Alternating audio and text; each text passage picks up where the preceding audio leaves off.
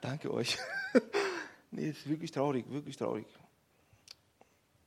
Wir haben ja, glaube ich, noch äh, Evangelisationswoche, ne? Wochen oder Zeit. Und wir haben einfach irgendwas vorbereitet, das seit ein, zwei Jahren unser Herz selber berührt. Das hat uns wirklich viel Ermutigung gegeben. Und ich wollte einfach mit euch teilen, dass ihr einfach irgendwie auch äh, vielleicht ermutigt werdet, vielleicht irgendwie Offenbarung habt, vielleicht irgendwas verändert, in euch freisetzt. Äh, wir haben ja letzte Woche sehr oft über die Strukturen, wie man evangelisiert, wie man das Evangelium weitergibt, hat der Felix ja erzählt, äh, wie dass man faktisch einfach das Ganze erklären kann, wie man Leuten einbinden kann in das äh, Evangelisieren und, und, und. Wir haben ja, die, die da waren, wissen ja, worum es ging. Ne? Und die, die nicht da waren, haben verpasst, tatsächlich. Ne? Und da kann ich auch nicht mehr verhelfen.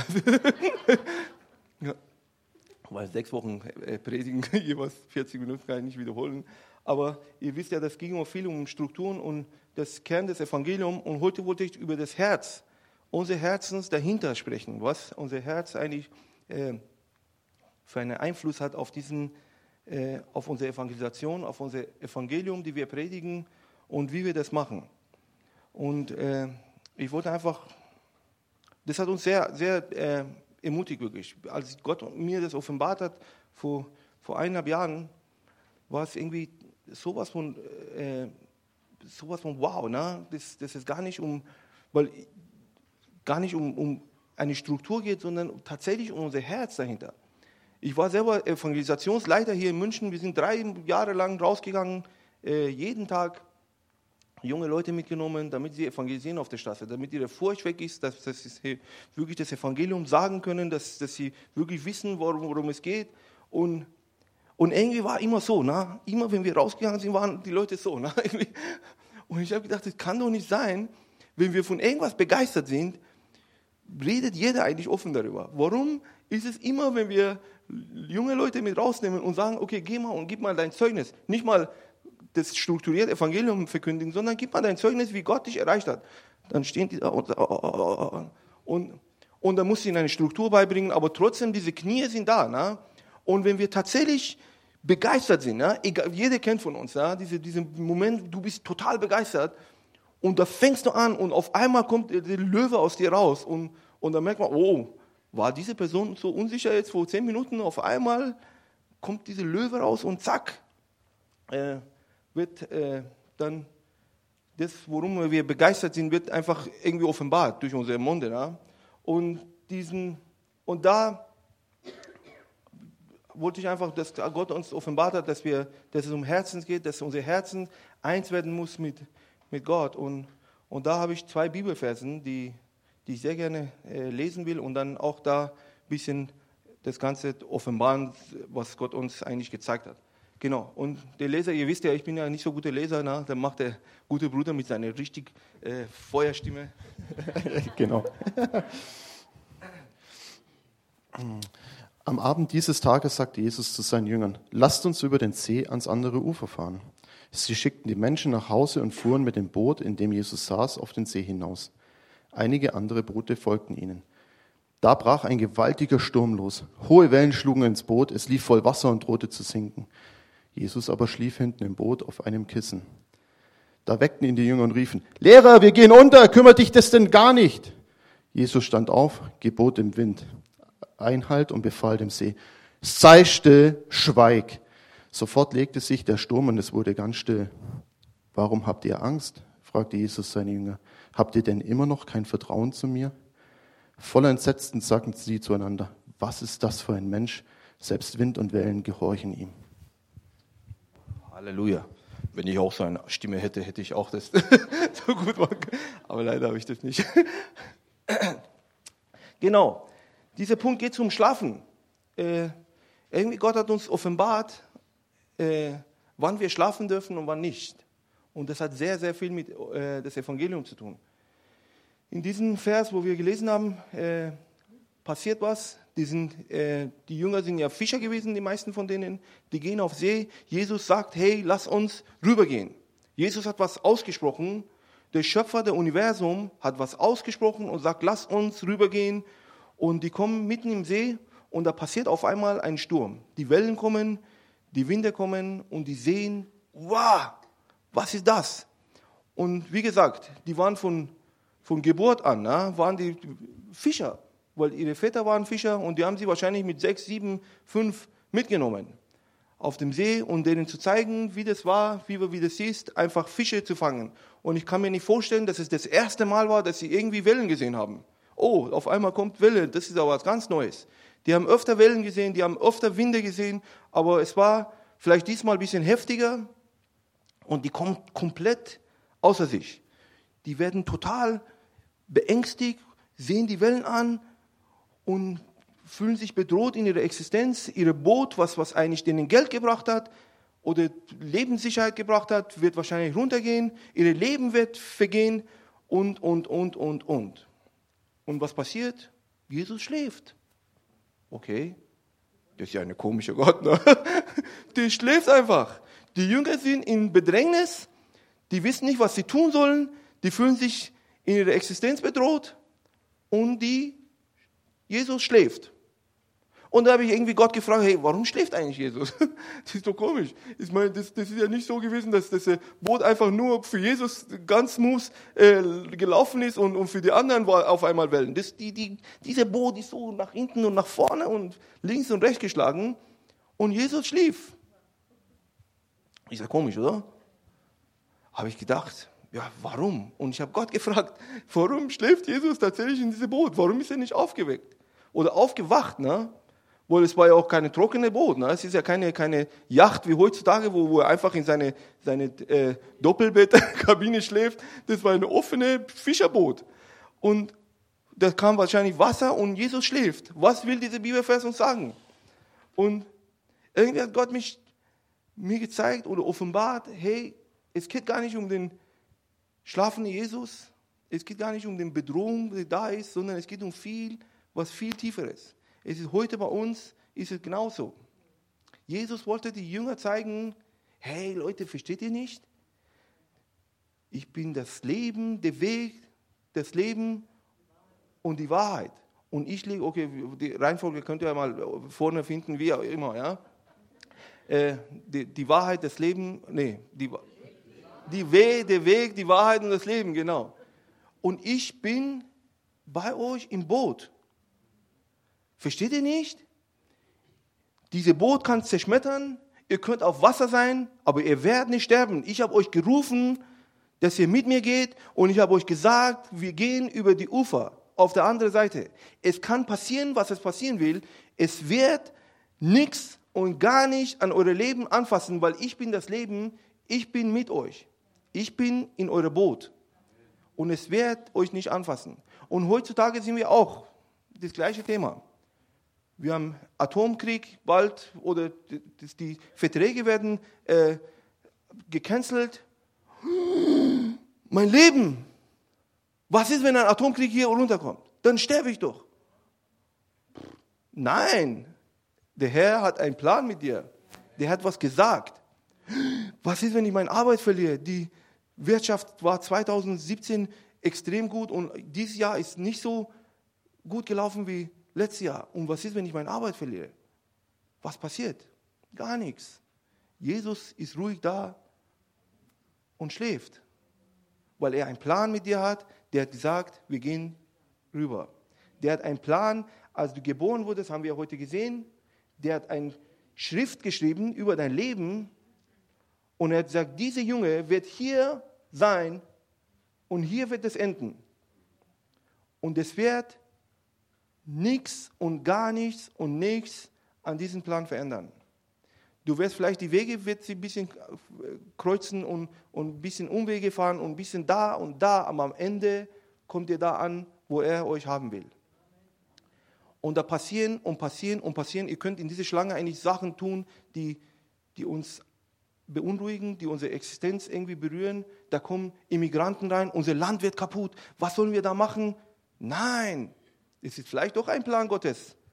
Wir kommen am Ende der Predigt dazu, was da vielleicht sein kann. Oder, oder, oder.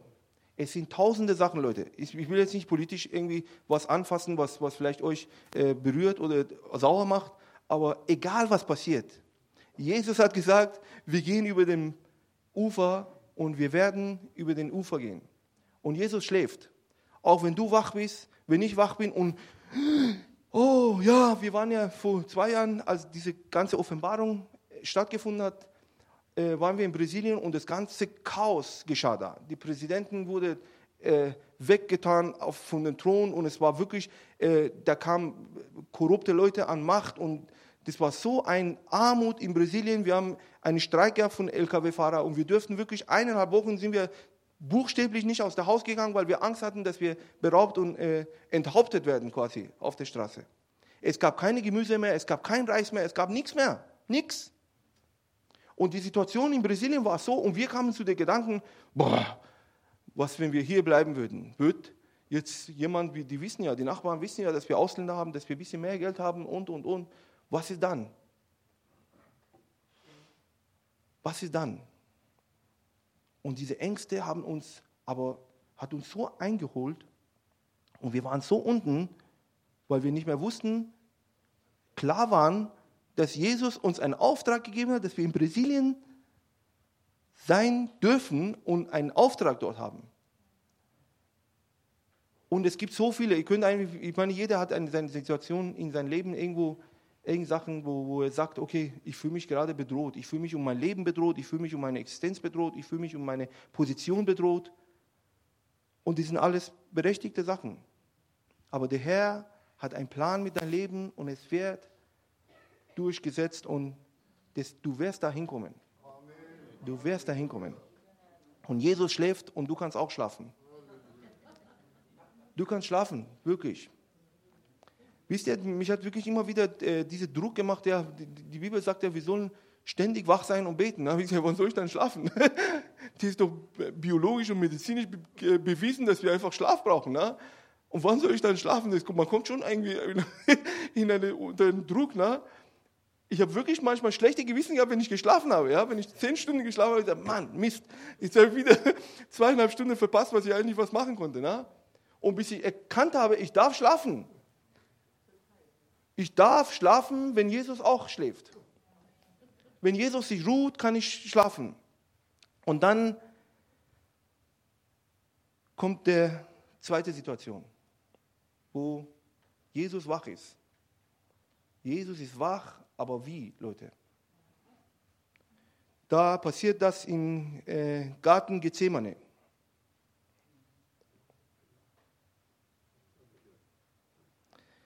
Jesus ist wach, erzählt seine Jünger, hey, bleibt wach und seid mit mir.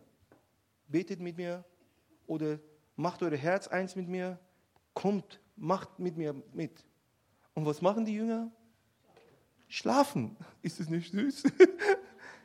Die Jünger schlafen. Und Jesus kommt zurück. Versteht ihr dieses Phänomen eigentlich? Der Beginn, es hat irgendwas begonnen.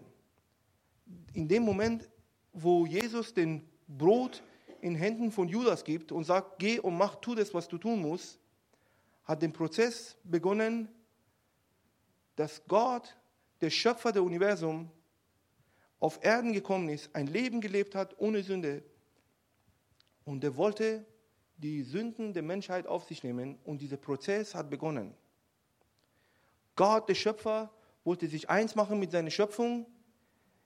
Der hat die Schöpfung erlösen wollen, der wollte vergeben, der wollte das, was der Mensch kaputt gemacht hat, seit Jahren wollte er wiederherstellen, der wollte sich versöhnen mit seiner Schöpfung. Weil in Christus ist die Schöpfung versöhnt, versöhnt mit Gott. Und diese Tiefe von dem, was, was Jesus eigentlich in diesem Moment machen wollte und die Jünger aufgefordert hat, hey, bleib wach Bleibt wach, seid mit mir. Es passiert gerade was.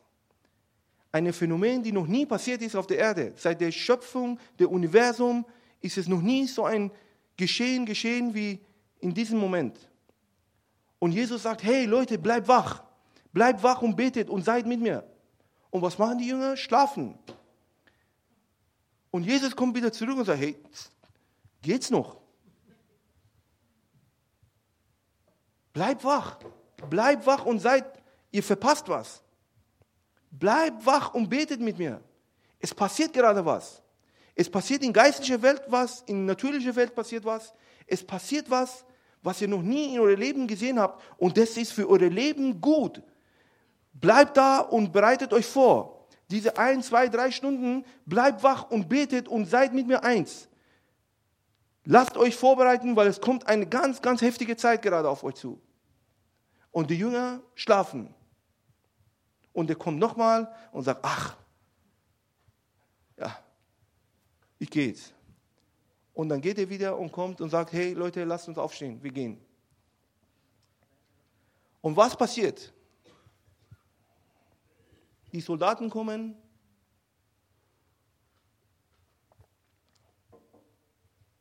packen Jesus und das lesen wir auch in äh, Matthäus 26, 36 bis 46. Die packen Jesus und die Jünger waren unvorbereitet. Die haben null Ahnung gehabt, was gerade passiert. Null Ahnung, weil die geschlafen haben. Der eine zieht sein Schwert und der andere vor Angst nackt läuft er weg. Der eine, die, auf jeden Fall, wir, kennen ja, wir wissen ja nur von zwei Leuten, wie die drauf waren. Ne? Am Endeffekt waren alle weg. Alle waren Schießer. Leute, Entschuldigung. Ne? Die sind abgehauen, weil die nicht vorbereitet waren. Die haben gesehen, ein Problem kommt. Wow, zack, lass uns schnell, schnell wie möglich abhauen, dass es uns nicht ja nicht was besteht. Die haben komplett den ganzen Prozess von Jesus Kreuzigung verpasst. Und dann, Jesus wird allein gelassen. Mit dem Phänomen, der eigentlich geschehen soll, in unserem Universum, in unserer Geschichte, wird er allein gelassen und er macht es. Er ist Gott, er hat Kraft dazu, dass er das alleine durchzieht. Halleluja. Dass er nicht abhängig ist von uns. Weil sonst wären wir ein ganz, ganz miserables Leben und unser Universum wäre wirklich ganz, ganz äh, schlimm daran gewesen. Und er macht, er erledigt diesen Auftrag, den Gott, der Vater ihm gegeben hat geht am Kreuz, wird begraben und am dritten Tag steht er auf. Steht auf, frisch aus dem Leben heraus. Der hat alles überwunden, was er überwinden musste, den Tod über seine Füßen zerschmettert, dem Feind seine ganze Ausrüstung weggenommen und frisch steht er aus dem Tod auf und sagt, Halleluja, ich bin hier. Und kommt zu seinen Jüngern Ha? Ja, ich habe das nur ihm nachgemacht. Ja. kommt raus und kommt zu seinen Jüngern und die Jünger natürlich beschämt, ne? beschämt, dass sie ihn verlassen haben. Aber er ist ein gnädiger Gott, gütiger Gott und er kennt seine Jünger und er kennt das Herz des Menschen und interessanterweise kommt er, das sehen wir in Apostelgeschichte, 40 Tage lang und lehrt die Jünger über Reich Gottes. Mir kommt es irgendwie vor, dass alle diese ganzen drei Jahre, was Jesus eigentlich diese Jünger erzählt hatte, war in diesem Moment, wo sie abgehauen sind, war Fusch. Das war alles weg. Irgendwie haben die nichts realisiert. Drei Jahre lang gehen sie mit Jesus, die sehen so viele Wunder, die bekennen mit ihrem Mund, dass Jesus der, der, der Schöpfer ist, der Christus ist. Und die wissen um alles, aber in dem Moment, wo sie nicht vorbereitet waren, verpassen sie und verlieren den ganzen drei Jahren, was sie mit Jesus gegangen sind. Und dann kommt Jesus, kennt ihr dieses Bild mit 40 Tagen? Ja? 40 Jahre in Wüste, Volk Israel hat nicht geschnallt, was Gott mit denen getan hat. Der hat sie durch viele Wundern aus Land Ägypten rausgeholt und die kamen in der Wüste und haben nichts und gar nicht geschnallt, was Gott überhaupt getan hat. Das ist irgendwie, als hätte, und die, die schmachten nach Knoblauch. Ja. Leute, das ist ja witzig, oder? oh, diese Knoblauch und Zwiebeln, die wir da in Ägypten hatten, das war so toll. Und jetzt haben wir in der Wüste gar nichts. Und die haben null verstanden, was Gott mit denen machen wollte. Dass er dem verheißene Land denen geben wollte und das wirklich, das einfach ein Paradies. die schaffen wollte. Und die Jünger verpassen drei Jahre lang, was die mit Jesus gesehen haben. Und Jesus kommt, weil die unvorbereitet waren, investiert 40 Tage, wie Gott 40 Jahre in, in Wüste investiert hat, um sein Volk vorzubereiten, damit sie erfassen, was die, die Breite und die Tiefe und Höhe von dem Land, was er ihnen geben will, was es bedeutet und was es heißt und was für einen Wert es hat. Und Jesus kommt um 40 Tage lang und lehrt seine Jünger über das Reich wieder. Von Anfang an, Leute, kommt, ich bin geboren, ich war Gottes Sohn, ich wurde im Mutterleib von Heiligen Geist und alles. Alle drei Jahre wiederholt er und macht und tut und erzählt was, was da geschehen ist. Und dann sind die Jünger vorbereitet, 40 Tage lang. Und Jesus sagt, hasta la vista. Ich gehe jetzt und ich sende euch meinen Beistand, meinen Geist und der wird euch dann weiterleiten. Aber schlaft jetzt nicht. Bleibt wach. Seid wachsam, bis es kommt. Bleibt wachsam. Halt eure Augen auf. Macht euer Herz mit dem, was. Leute, versteht ihr, das, das geht, um, äh, es geht nicht um Schlafen und Wachsein. Ja? Das geht um, um geistliche Wachsein, um geistliche Schlafen. Bleibt wach. Lasst euer Herz nicht irgendwie verkettet werden. Was ist jetzt hier los? Ich bin jetzt Gott. das kommt ja. Was, okay. Verändert sich die Stimme, wenn man hier. Ja? Okay. Ich höre mich jetzt auf einmal, boah. Ich weiß nicht, vielleicht höre ich mich selber nur so. Auf jeden Fall, der sagt seinen Jünger, bleibt wach und macht eure Herz mit meinem Herz eins, bis ich den Beistand zu euch schicke und euch erfülle mit meinem Geist und dann könnt ihr was machen.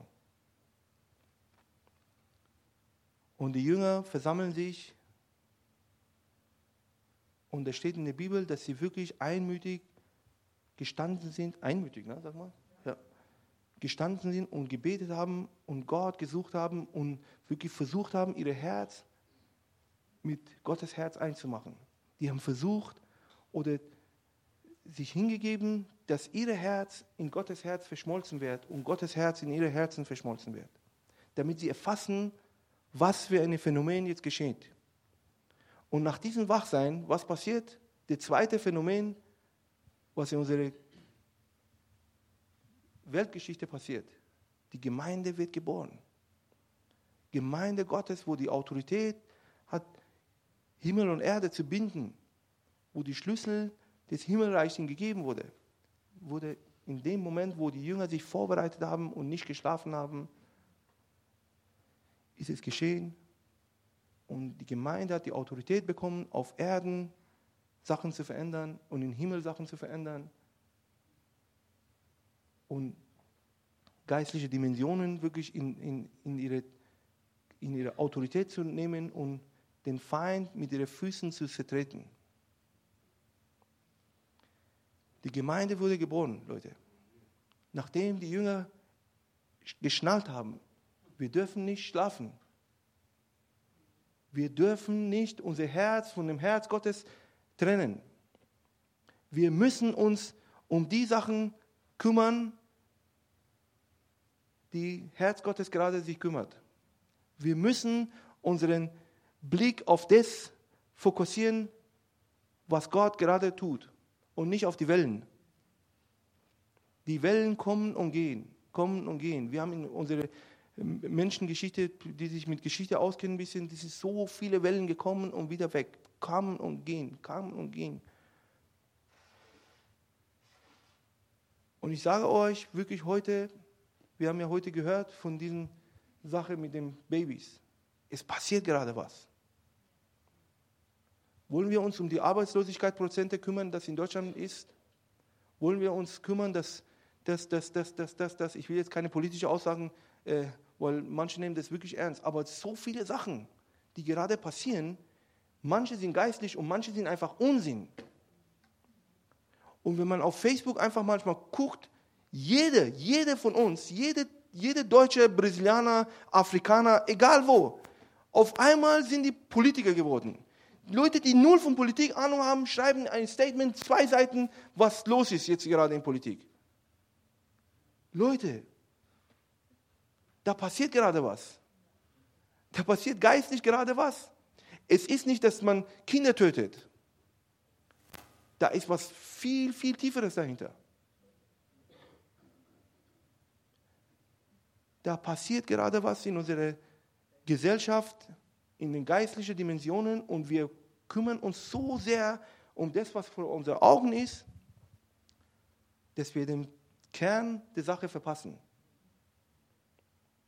Und das ist der Feind. Der will uns einfach so weit wie möglich wegtun von dem, was Gott tut und uns zu fokussieren für das, was er tut gerade. Und wir verpassen als Gemeinde, und ich sage euch ganz ehrlich, ich, sag, ich, ich tue mich selber in diese ganze Runde, na? wir sind nicht besser als die Jünger. Wir sind nicht besser als die Jünger. Wir haben genauso unsere Schwächen, genauso unsere Stärken, aber wir sind nicht besser als die Jünger. Die haben drei Jahre lang mit Jesus Hand in Hand gegangen. Versteht ihr, eine Johannes ist am Jesus Herz gelegen. Der konnte die Herzschläge von Jesus Herz hören. Aber was ist passiert? Der hat es nur gehört, aber nicht sein Herz mit seinem Herz eins gemacht.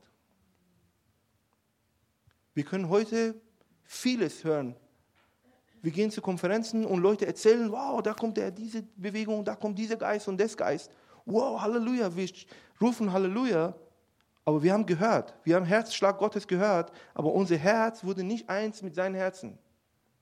Wenn wir nicht anfangen so zu heulen für Leben, die gerade kaputt gehen, dann haben wir Herz Gottes nicht erfasst.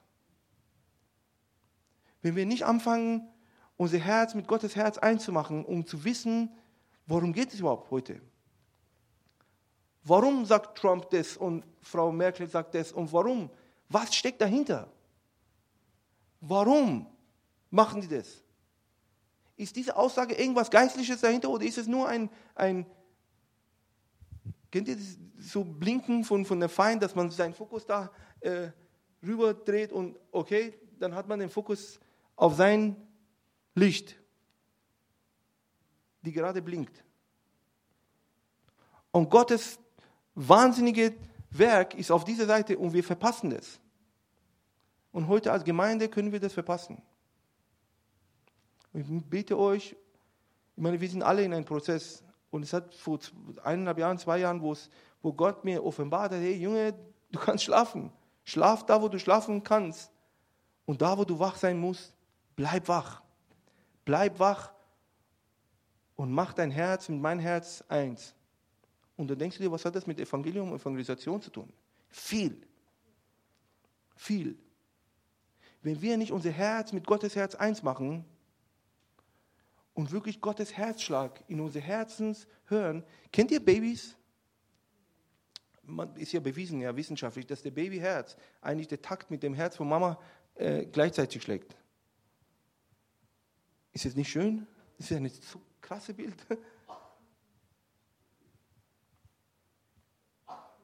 Nach der Geburt, ne? Das ist nicht mal im Bauch drin. Im Bauch ist es sein Herz, derselbe Takt, das ist nicht derselbe Takt. Wenn das Baby rauskommt und neben der Mama liegt, dann, dann äh, die Rhythmen kommen so zueinander. Und ich weiß, weil wir selber zwei Kinder haben und ich weiß, wie oft Elisabeth war in einem ganz anderen Raum und dann auf einmal spürt sie, oh, Baby wacht auf und geht sie ins Zimmer rein und Baby wacht gerade auf. Ich sage, wo hast du das? Ich sage, irgendwie in meinem Brust habe ich das gespürt. Das ist leider, Männer, ist dieses diese Gefühl äh, ferngeblieben. Es, ich würde so gerne dieses Gefühl einmal mal spüren. Aber das ist für mich so ein Bild von, von unserer unsere Herzen mit Gottes Herzen und, und unsere Sein mit Gottes Herzen, diese, diese Kind mit der Mutter ist so verbunden dass wir so verbunden werden mit Gott. Dass wir wissen, worum es geht. Weil wenn wir das nicht erfasst haben und nicht geschnallt haben oder diese Groschen ist nicht gefallen, werden Evangelisationen, Menschen werden zu Projekt für uns. Wir zählen die Nummern, okay, wie viele haben sich bekehrt gerade? Es geht nicht um, um Nummern, es geht um Leben, die gerade gerettet werden, in Königreich Gottes hineinversetzt werden. Wie oft haben wir diese Druck, ach, wir müssen einfach evangelisieren. Nein, du musst nicht evangelisieren. Wenn du das nicht willst, dann mach das nicht. Du musst dein Herz mit Gottes Herz einmachen, dann wirst du automatisch, du kannst deinen Mund nicht mehr zuhalten. Wenn dein Herz mit Gottes Herz eins ist, kannst du gar nicht anders machen. Kannst was, was willst du machen? Ich habe ja immer wieder mal betont, dass ich sehr stolzer Papa bin. Ich liebe Papa zu sein. Und ich glaube wirklich tatsächlich, dass es eine der größten Sachen ist in meinem Leben, die mir geschehen ist, wo ich gar nichts dafür machen konnte. Ich dürfte Papa sein. Und ich liebe wirklich, das ist mein Hobby, mit meinen Kindern zu spielen. Ich habe seit ich Kinder habe kein Hobby mehr. Ich liebe mit denen zu spielen. Das ist wirklich eine. Versteht ihr? Und egal wo ich hinkomme, erzähle ich immer von meinen Kindern. Und, und manchen, ich weiß, manche Leute, die Jalousien gehen langsam runter und sagen schon wieder, ja.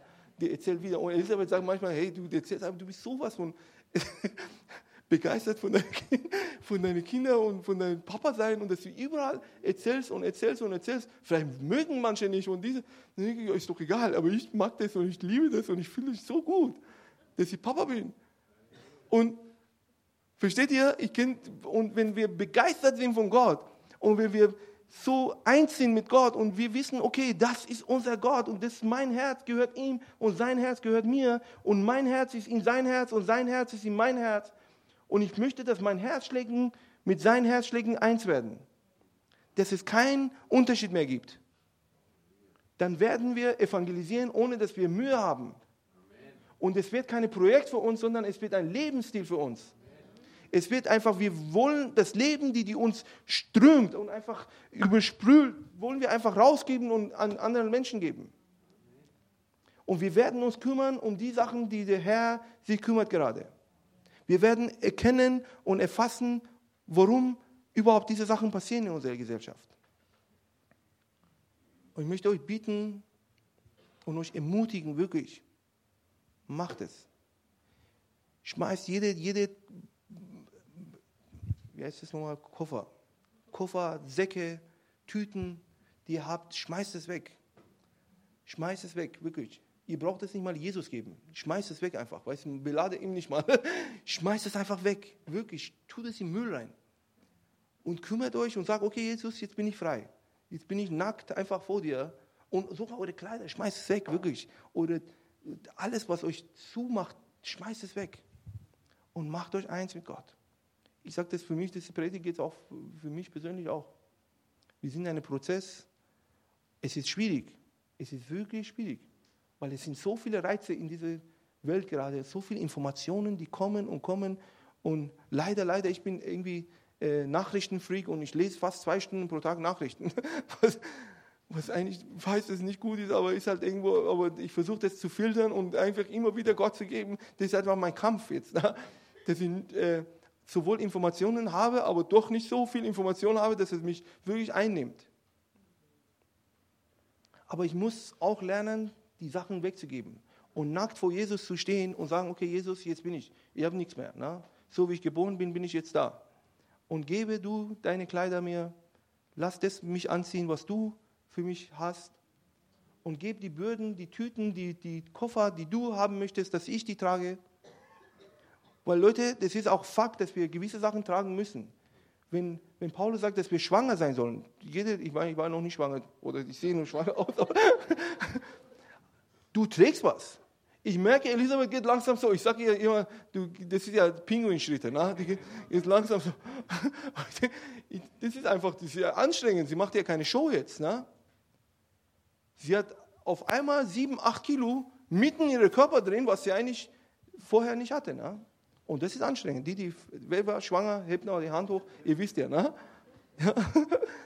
Ihr wisst, und ich merke sogar, wo ich nicht schwanger bin, das sind nur drei, vier Kilo Fett. Nein, ich, das ist gar nicht so, das geht auf die Knie. Ja. Es ist schwierig. Wir müssen eine Bürde von Herrn einfach tragen. Und, aber der ist gut, der wird uns nicht mehr aufladen, die wir nicht ertragen können, sondern er macht es genau das, was wir ertragen. Und jede von uns, jede von uns hat eine Berufung auf dieser Erde, in der Gemeinde, in seine Gemeinde. Jede von uns hat eine Berufung. Und wenn wir diese Berufung festhalten und sagen, okay, das ist unsere Berufung und ich will das machen, kostet, was es kosten wolle, wiege, dass es, wie, wie viel es wiegen will, auch. Aber ich werde für meinen Herrn diese Bürde tragen und ich werde mein Herz mit seinem Herz eins machen. Halleluja. Ich bitte mal Franz jetzt einfach für uns zu beten als, als Gemeinde, nicht ältester, sondern Gemeinde, der Alteste. Halleluja, danke Jesus. Ich danke dir, himmlischer Vater, für das Wort, was du an Schari einfach aufs Herz gelegt hast. Danke, dass wir deinen Geist spüren dürfen, Herr. Danke, Vater, dass das alles nochmal einfach richtig sacken lassen können in unserem Herzen, in unserem Innersten. Danke, Vater, einfach, dass er uns zeigt, wie, wie es bei ihm drin ausschaut, in seinem Herzen. Und danke, Vater, dass wir uns ja, wirklich auch an ihm richten können, Herr, ausrichten können, Herr. Danke, Vater, einfach, was er aus seinem Leben berichtet, Herr, was er, was er merkt, wo dein Herzschlag ist, Herr. Danke, Vater, dieses Beispiel, Herr, von dem Babyherz und dem Mutterherz. Und Vater, da wollen wir uns dann noch ausstrecken, dass unser Herz wirklich mit deinem im Gleichklang ist. Vater, so wie letzte Woche gesagt habe, wir, wir wollen deine Anliegen hören. Wir wollen wissen, was an deinem Herzen brennt, Herr. Herr, dass wir das unsere beiseite schieben, Herr. Da ist so vieles nichtig, Herr. Da ist so vieles nicht wichtig, Herr. Aber das, was auf deinem Herzen brennt, das ist wichtig. Und Vater, offenbare du das wirklich jeden Einzelnen, wenn er zu Hause ist, Herr, in seinem stillen Kämmerlein, Herr, da wo er sich bewegt, Herr, da wo er wirklich zu dir schreit und sagt, Herr, was, was möchtest du, was soll ich tun für dein Reich, wo, wo willst du mich hintun, Herr? Und danke, Vater, dass wir immer wieder in der Fürbitte eintreten dürfen für all das, das Leben, Herr, das, das eigentlich auf die Welt kommen sollte Herr, und irgendwo ja, getötet wird. Vater, mach uns da nochmal ganz neu sensibel, Herr. Lass uns das Wirken deines Geistes nochmal viel, viel mehr spüren, Herr. Vater, wir spüren so vieles und wir sehen so vieles auf dieser Welt, aber wir wollen dein Herz schlagen, wir wollen dein, das Wirken deines Geistes einfach hören und erleben und umsetzen in die Tat, Herr. Lass uns wirklich Täter des Wortes werden. Danke, Vater, nochmal für den Schari, für das Wort, Herr. Herr, und wir geben dir alle Ehre und einen ganz mächtigen Applaus in Jesu Namen. Halleluja.